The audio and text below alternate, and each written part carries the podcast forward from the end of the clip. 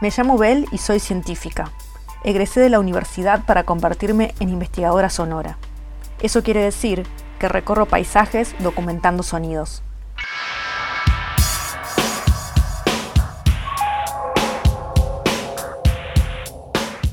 Al ordenar mi casa durante la cuarentena encontré un viejo grabador que pertenecía a mi abuelo. Decidí usarlo para mis investigaciones y descubrí que el contador del tiempo del grabador es en realidad un pasaje a otras épocas.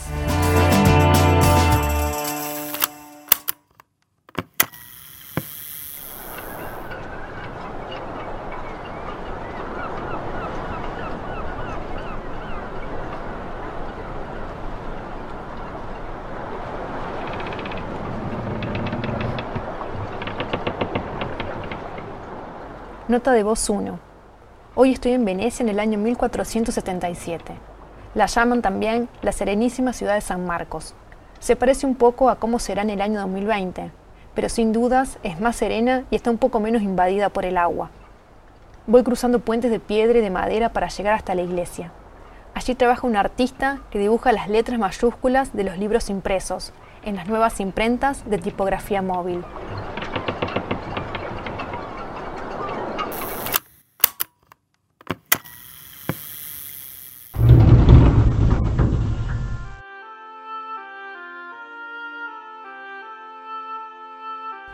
Nota de voz 2. Estoy en la iglesia. Hace muy poco que se inventó la imprenta, pero los libros impresos tienen espacios vacíos donde van las letras iniciales y las decoraciones realizadas a mano. Aquí hay un sacerdote artista trabajando en soledad en el interior de este templo. La luz entra por una ventana lateral y en el tablón donde está el enorme libro recién impreso hay además pequeños frasquitos con pinturas de oro, plata y colores. Me mantengo en distancia para no importunar al artista pero los movimientos redondeados de su pincel, seguramente haciendo letras y arabescos para que cada ejemplar sea único. Estos libros serán conocidos como incunables.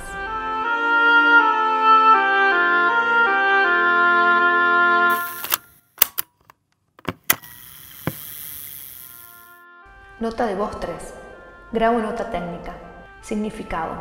El término incunable hace referencia a la época en que los libros se hallaban en su cuna, es decir, en la primera infancia de la técnica moderna de hacer libros a través de la imprenta. Se cree que la Biblia de Gutenberg, que fue completada en el año 1455, es el primer gran libro impreso en Europa con una imprenta con tipos metálicos móviles.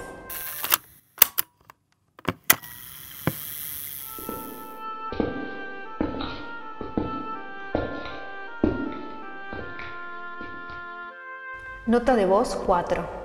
Veo que el artista deja el pincel y sale de la habitación. Voy a aprovechar para acercarme al libro.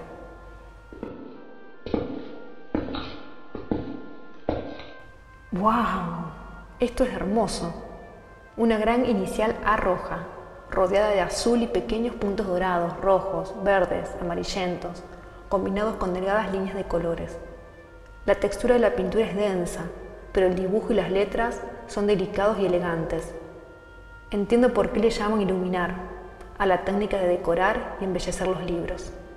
Este parece que resplandece. Además no hay puntos, sino cuadraditos, estrellas o asteriscos separando párrafos. Escucho ruidos, mejor me alejo.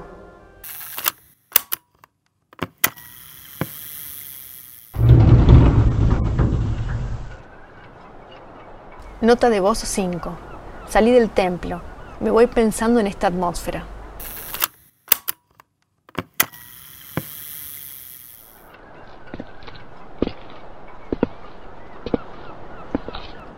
Nota de voz 6. Otro detalle. Estas obras no tienen portada.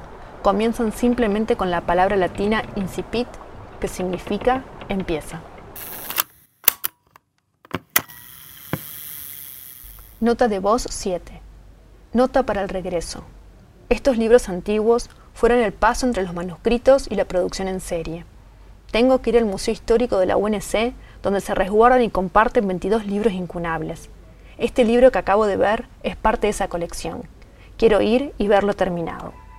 Vuelvo al año 2020.